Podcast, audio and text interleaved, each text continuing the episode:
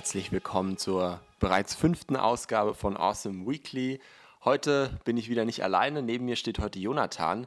Jonathan ist seit einigen Wochen ähm, bei Awesome mit dabei und unterstützt uns fleißig. Er war selbst auch schon letztes Jahr, war das glaube ich, mit uns zusammen in China unterwegs. Wir haben dort einige spannende Sachen erlebt. Ich erinnere mich noch an die Tuk-Tuk-Fahrt in Peking, äh, nachts nach Hause äh, und viele andere Dinge. Ähm, wir waren unter anderem dort auch bei einem großen Startup-Event zu Gast und ähm, du warst ja selbst auch schon davor in China, richtig? Ja, genau, richtig. Also hallo erstmal von meiner Seite. Und ähm, ja, ich war das erste Mal mit 15 tatsächlich in China und das war auch das erste Mal, dass ich da alleine war. Also das erste Mal in China und gleich alleine. Und du bist wirklich verrückt. ja, es war eine Erfahrung und ich habe sehr viel gelernt damals, als ich dahin gezogen bin. Und ähm, seitdem versuche ich auch immer einen Bezug zu China zu halten, weil ich denke halt, China, wie man es momentan sehen kann, spielt eine immer größere Rolle und wird in Zukunft noch immer eine viel größere Rolle spielen. Genau. Was fasziniert dich am meisten an China, so ganz generell? Ähm, die Sprache und die Wirtschaft, um ehrlich zu sein.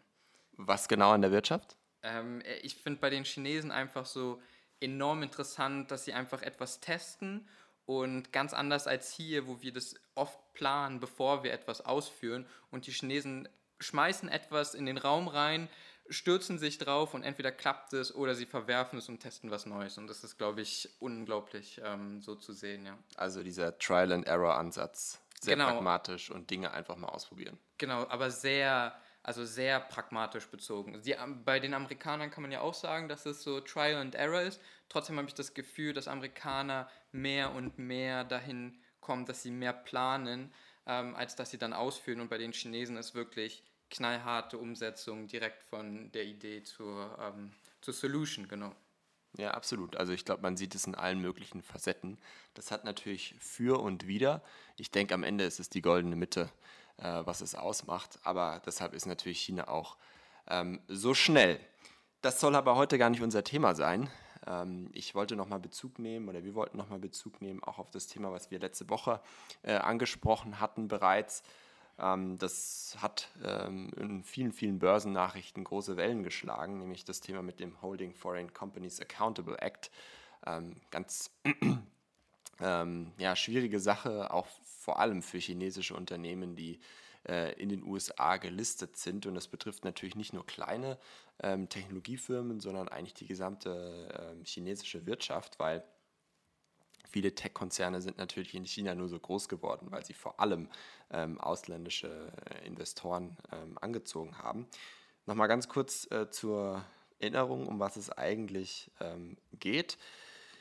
Ähm, die USA ähm, steht ja mit China so ein bisschen im Kalten Krieg. Es gibt schon länger den Handelskonflikt und ähm, dann gibt es unter anderem immer häufiger Konflikte auch mit dem ähm, Technologieunternehmen Huawei. Da gab es auch ein, jetzt äh, vor zwei, drei Wochen eine große Sache mit deren Zulieferern.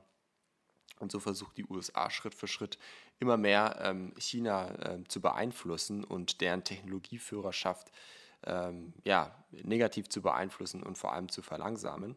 Ähm, und das neue Gesetz, das rausgekommen ist, ähm, zwingt äh, ausländische Unternehmen, gar nicht unbedingt spezifisch chinesische Unternehmen, aber wiederum zielt es natürlich trotzdem darauf ab, ähm, vor allem in der Außendarstellung, äh, unabhängige Wirtschaftsprüfungskanzleien ähm, auf die Bilanzen der äh, börsennotierten Unternehmen schauen zu lassen und wirklich auch mal zu validieren, stimmen denn die Dinge, die dort angegeben werden. Ähm, und das ist natürlich äh, für chinesische Unternehmen, die teilweise ganz andere Maßstäbe haben, ähm, eine sehr, sehr schwierige Sache. Das geht gar nicht mal dahin, dass die, dass die Unternehmen jetzt unbedingt was faken, sondern dass die einfach ganz andere Qualitätsmaßstäbe haben ähm, wie US-amerikanische börsennotierte Unternehmen. Und das ist halt insofern kritisch zu sehen, weil naja, es ist so durch die Hintertür ein bisschen ähm, die Beeinflussung der chinesischen, des chinesischen Aufstiegs.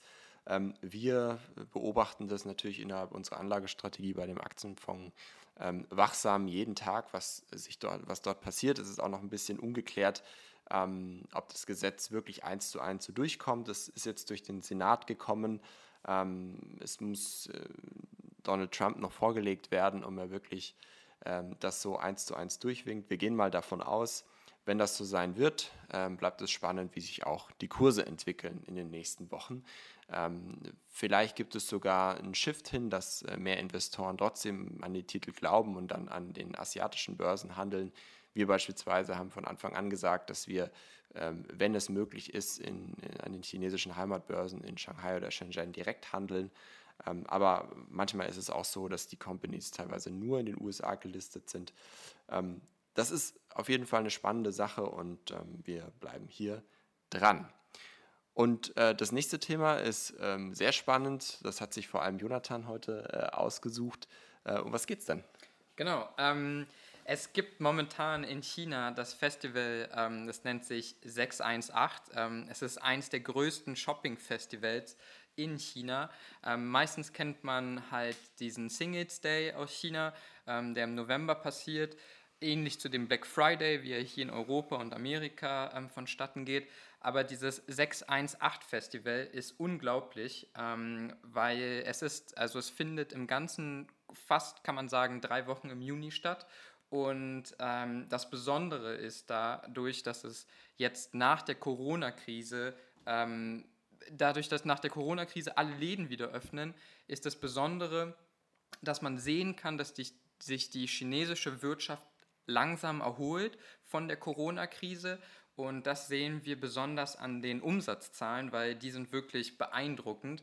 Und ähm, das Festival 618 hat am 1. Juni begonnen und schon einen Tag später, ähm, also am 1. Juni selber, ähm, konnte Taobao, ähm, was eine, eine Plattform ist, ähm, für wo Händler quasi sich ihren Usern präsentieren können, einen Umsatz von rund ähm, 5,1 Milli äh, Milliarden Yuan vorweisen und das ist schon echt unglaublich.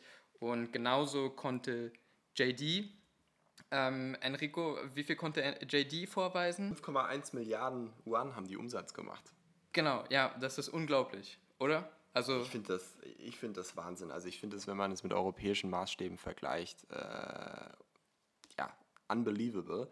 Ich wollte noch eine andere Sache erwähnen, was man vor allem aus einer Weltsicht darauf ähm, schön beobachten konnte. Die, insgesamt die ähm, Börsenlandschaft und auch internationale Anleger haben eben sehr gespannt auf diese ganzen Ereignisse vor Ort geblickt, weil diese Verkaufsevents in China sind schon so ein bisschen ein Gradmesser, wie stark dann doch die Wirtschaft vor Ort durch Corona beeinflusst wurde. Ähm, natürlich ist es so ein bisschen eine Sondersituation, weil die, die Menschen jetzt endlich wieder auch ähm, einkaufen gehen können, nicht nur online, sondern auch offline. Aber im Grunde genommen die aktuellen Zahlen, die ja wirklich beeindruckend sind, die zeigen, dass die Konsumlaune der Chinesen nicht wirklich reduziert ist und dass es da rasant weitergeht. Also und das findet ja irgendwie in Form von Livestreaming-Sitzungen statt, richtig? Ja, genau. Das ist auch noch ein zweiter Trend, den wir momentan beobachten können. Also nicht nur, dass TikTok immer populärer hier in Europa wird, ähm, sondern auch, dass die Chinesen wirklich auf Livestreaming setzen. Also ähm, diese, also diese Plattformen wie JD.com und auch ähm, Taobao arbeiten mit Unternehmen wie TikTok zusammen, um wirklich eine, wie eine Dauerfernsehsendung kann man das eigentlich schon nennen. Ähm, wirklich von der Gurke angefangen bis zum Auto, alles wird da promoted. Also QVC für Digitale? Genau. ja, genau. Ähm, und was auch noch ein interessanter Trend ist, ähm, sicherlich wird man den auch in Zukunft hier in Europa sehen, ist, dass ähm, Top-Führungskräfte von zum Beispiel Huawei, Honor und ähm, einigen anderen Firmen in China ähm, ihre Produkte selber promoten. Kannst du dir das vorstellen, dass der Chef von Daimler irgendwie auf einmal im Livestream sich in Mercedes reinsetzt und irgendwie ein bisschen Werbung dafür macht?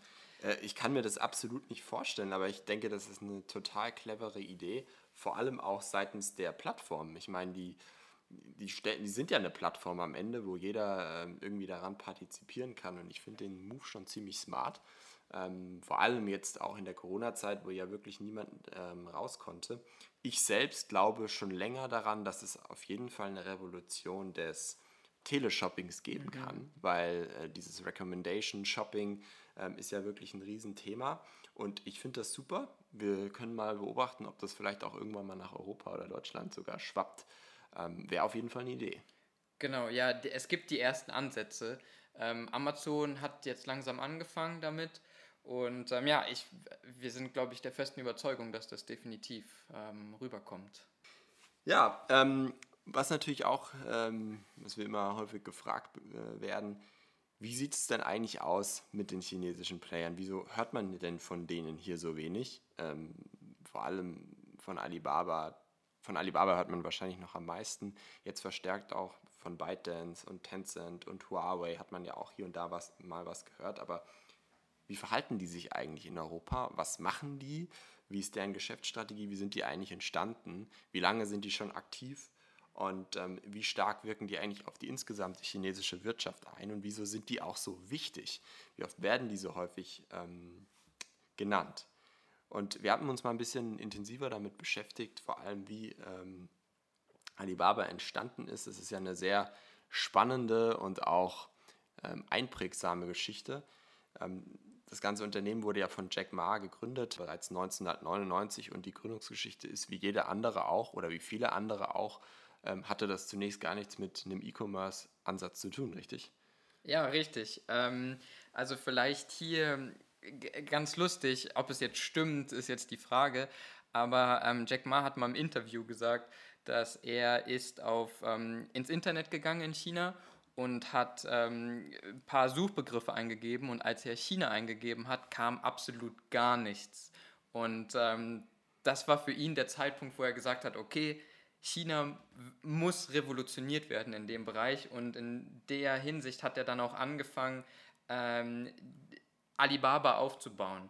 Und ähm, der Ursprung von Alibaba ist quasi ähm, Online-Händler oder kleine chinesische Händler ähm, mit ihren Nutzern zu verbinden. Und da hat es alles gestartet. Also praktisch wie so ein Online-Marketplace, wie es Amazon mit ihrem Marketplace macht, äh, eine Shopping-Plattform oder eine digitale Plattform für kleinere Läden zur Verfügung zu stellen. Genau, ja, genau richtig. Und man, ich glaube, man kann auch sehen, ähm, oft wird ja Alibaba auch als das Pendant zu ähm, Amazon hergezogen.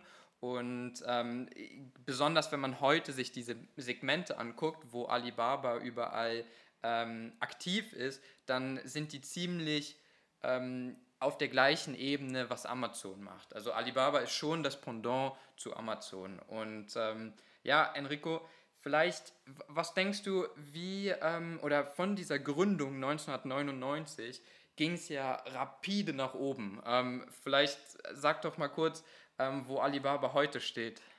Ja, das ist, man fragt sich ja bei diesen Online-Plattformen immer, wo soll das überhaupt noch hinführen? Äh, man sieht ja jetzt bei Amazon, dass da immer noch ein Wachstum drin ist, aber die Welt ist dann doch größer, als man sie eigentlich sich vorstellt. Alibaba hat allein äh, im Jahr 2019 56 Prozent des insgesamten Marktanteils betragen im E-Commerce. Das ist wirklich unglaublich. Ich weiß gar nicht die Zahl von, von Amazon richtig. Die ist irgendwie auch über 50 oder 60 Prozent. Ich glaube in Deutschland sogar 80 Prozent. Also ähm, bitte nagelt mich jetzt darauf nicht fest, aber ich glaube, die, die Zahl ist relativ hoch. Dann, da kommen dann noch ein paar zerquetschte. Aber in China entstehen ja auch immer wieder neue E-Commerce-Player, die dazukommen. Pinduoduo, JD ist ja auch so ein bisschen in diese Richtung. Ähm, und 674 Millionen Menschen nutzen äh, Alibaba als aktive Nutzer und allein letztes Jahr ist pro Quartal sind ungefähr 121 Millionen Nutzer dazugekommen. Und ich denke mal, dass das Wachstum, die Zahlen wurden zwar noch nicht veröffentlicht, jetzt für, die, ähm, für das letzte Quartal und das aktuelle Quartal, aber das ist natürlich ähm, Wahnsinn und das sind ja nur die Nutzer im E-Commerce-Bereich. Äh, wenn man die Geschäftsfelder jetzt ja mal weiterspinnt, ich meine, wie bei Amazon mit AWS, ähm, macht Amazon ja einen ganz großen, massiven Teil ihres Umsatzes. Ähm, Alibaba hat sich ja auch ganz groß äh, diversifiziert von mobilen Handel über Logistik im Allgemeinen, Logistikprozesse optimieren, worin übrigens JD einer der besten weltweit ist. Ähm, dann natürlich die ganz normalen Cloud-Dienste, die immer mehr versuchen, nach Deutschland äh, zu gelangen und diesen, naja, diesen Demokratisierungsansatz über ähm, Online-Marktplätze. Und da sieht man einfach, wie stark die es schaffen, ihr, ihr ähm, zunächst eindimensionales Geschäftsmodell in so viele Dimensionen auszubreiten. Und ähm, auf, äh, Alibaba tritt natürlich auch ganz massiv als Investor auf, weil sie schon verstanden haben, sie müssen ihre Kernstrategie in unterschiedliche Felder erweitern. Und das ist gar nicht so, ähm, so eindringlich, weil äh, man muss schon ein bisschen Recherche betreiben, um zu sehen, wo hat denn Alibaba überhaupt rein investiert, mhm. richtig? Ja, das ist richtig. Und ähm, wir bekommen auch öfter die Anfrage, ähm, weshalb es so scheint, wie als würde Alibaba nicht so präsent sein hier in Europa. Ich meine, es, Alibaba ist man ja nicht... Man kennt es. Genau, zumindest. man kennt es, aber ich würde jetzt sagen, dass noch nicht so viele Leute wirklich auf der Webseite waren. Man hat den Namen schon mal gehört, aber ähm, man interagiert nicht so richtig damit. Und ähm, um das so ein bisschen euch zu zeigen, woher dieser Trend kommt, ähm, haben, wir so ein, haben wir euch einmal die, wie Enrico schon gesagt hat, die Investitionsgeschichte ähm, von Alibaba in dem westlichen Markt analysiert. Und ähm, seit 2010 konnte man sehen, dass Alibaba in über 66 Unternehmen investiert hat. Ähm, zuallererst ähm, hauptsächlich auf den amerikanischen Markt konzentriert. Und ähm, dann kam quasi äh, ab 2015 der drastische Wandel, ähm, wo quasi anstatt sich anstelle sich auf Amerika zu konzentrieren, hat sich Alibaba auf einmal in den asiatischen Bereich konzentriert und hat quasi keine Investitionen mehr ähm, hier in Europa und in, in Amerika gemacht. Und ähm, das hatte einen Grund. Und ähm, der Grund war einfach, ähm, hat auch mal ein Sprecher gesagt bei Alibaba, dass ähm, Alibaba hat in den letzten 2019 37 Millionen neue Nutzer im asiatischen Raum gefunden. Und jetzt ist die Frage, wo findest du, wo findest du denn hier ähm, 37 Millionen neue Nutzer? Also in, in Asien gibt es ganz andere Nutzergruppen und deswegen hat sich Alibaba auch gesagt, okay, da wollen wir uns konzentrieren. Und äh, dementsprechend haben sie auch ihre ähm, Anlage- und Investitionsstrategie für Europa geändert und ähm, Enrico kann euch gleich mehr sagen, wie diese aussieht heute, ähm, weil das ist auch wieder ziemlich smart, ähm, was, auf was die sich konzentrieren. Ja, was viele immer so ein bisschen vergessen, äh, auch im US-amerikanischen äh, Handelskonflikt mit ähm, China, dass China selbst ja einen unglaublich riesigen Domestic Market hat. Ich meine, das sind 1,3 Milliarden Menschen, äh, die dort leben. Nicht jeder ähm, kauft bei Alibaba seine Produkte, das ist schon klar, aber grundsätzlich ist dort ja schon im einheimischen Markt ein wahnsinnig großer äh, Wachstum vorhanden. Deswegen ähm, haben sich viele Tech-Firmen in den letzten Jahren zwar im internationalen Investmentmarkt versucht, aber das größte Geld bleibt immer noch im Inland. Und ähm, jetzt könnte man sich natürlich fragen, wieso wollen diese Firmen überhaupt nach Europa?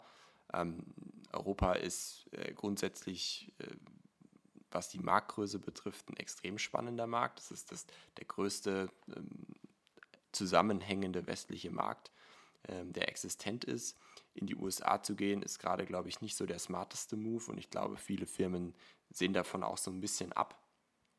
Und deswegen hat sich Alibaba natürlich sehr stark auch auf Europa fokussiert, hat in Europa mehrere Offices und viele Konzepte entwickelt, wie sie ähm, in die Märkte ähm, rein wollen in den europäischen Markt einzutreten, ist natürlich wahnsinnig kompetitiv und sehr, sehr schwer. Deswegen hat Alibaba ähm, einige sehr smarte Überlegungen getätigt, um hier sich wirklich in den Markt ähm, aktiv auch reinzusetzen. Und ähm, der erste Schritt, den Alibaba gegangen ist, die haben auch so ein bisschen wieder ihren Marktplatzgedanken dort ähm, auf europäische, westliche Marken übergestülpt.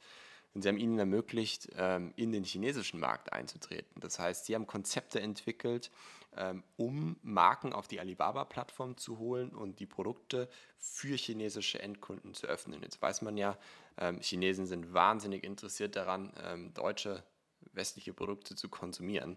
Das heißt, es war ein total smarter Move, diesen Kanal für chinesische Kunden zu öffnen und Alibaba profitiert natürlich dabei. Jetzt äh, sagen viele, ja, ist das jetzt eigentlich Konkurrenz für Amazon ähm, oder nicht? Äh, grundsätzlich möchte natürlich Alibaba äh, auch Amazon angehen, sofern sie das können. Sie wissen, wie stark die Marktmacht von Amazon ist. Hier gibt es immer wieder mal ein paar Preiskämpfe, äh, margenspezifisch, ähm, um einfach günstiger als Amazon-Produkte anbieten zu können. Aber wir wissen alle, am Ende hängt das vom Konsumverhalten und vom Konsum, von den Konsumgewohnheiten ab. Ähm, wenn wir einmal ein Produkt auf Amazon bestellen, werden wir das das nächste Mal wieder tun. Ich glaube, das bleibt auch erstmal so. Ähm, da müsste Alibaba schon sehr, sehr viel tun, um einfach auch Kunden auf deren Plattform zu locken. Der dritte Schritt, den äh, Alibaba jetzt gegangen ist, ähm, davon haben vielleicht die meisten mitbekommen, wenn man heute in einem DM steht oder äh, in unterschiedlichen ähm, Shopping Malls oder in Fashionläden. Ähm, dort sieht man überall WeChat und vor allem Alipay. dort sind unterschiedliche Provider angeschlossen. Die ganze Plattform stellt äh, ein deutscher, äh, eine deutsche Firma äh, zugrunde, nämlich Wirecard. Ähm, wir haben die übrigens auch bei uns im Aktienfonds mit drin, aufgrund dessen, weil Wirecard einfach eine wahnsinnig spannende ähm, Plattform darstellt für derartige Produkte.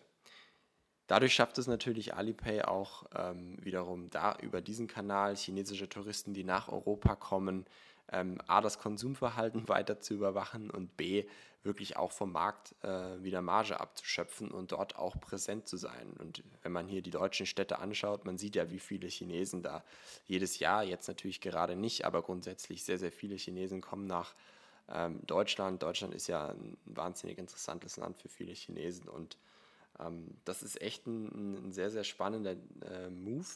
Ähm, WeChat hat, äh, um ähm, gleich ein kleines Beispiel zu liefern, WeChat hat ähm, vor kurzem auch WeChat Pay für europäische Kunden freigeschalten. Das heißt, man kann jetzt neuerdings auch seine Kreditkarte dort hinterlegen und damit bezahlen.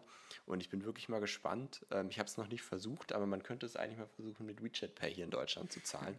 Wäre mal eine ganz spannende Sache. Aber ich denke mal, man sieht so erste Bewegungen, wie sich eben der Markt entwickelt. Und ähm, das bleibt sehr, sehr spannend zu beobachten. Dann gibt es noch so eine ähm, Reise-App, ähnlich wie Booking.com. Ähm, Fliggy heißen die.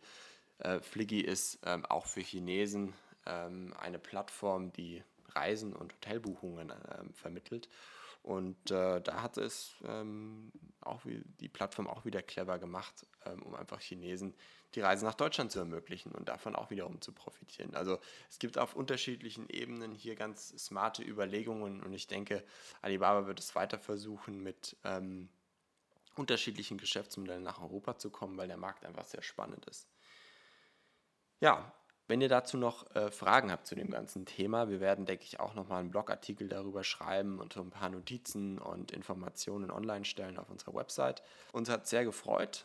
Haben wir noch was vergessen, Jonathan? Ich denke nicht, ja. Ich, ich glaube, das war eine sehr gute Folge. Kurz und knapp äh, haben wir für euch versucht, die nötigsten Informationen zusammenzufassen.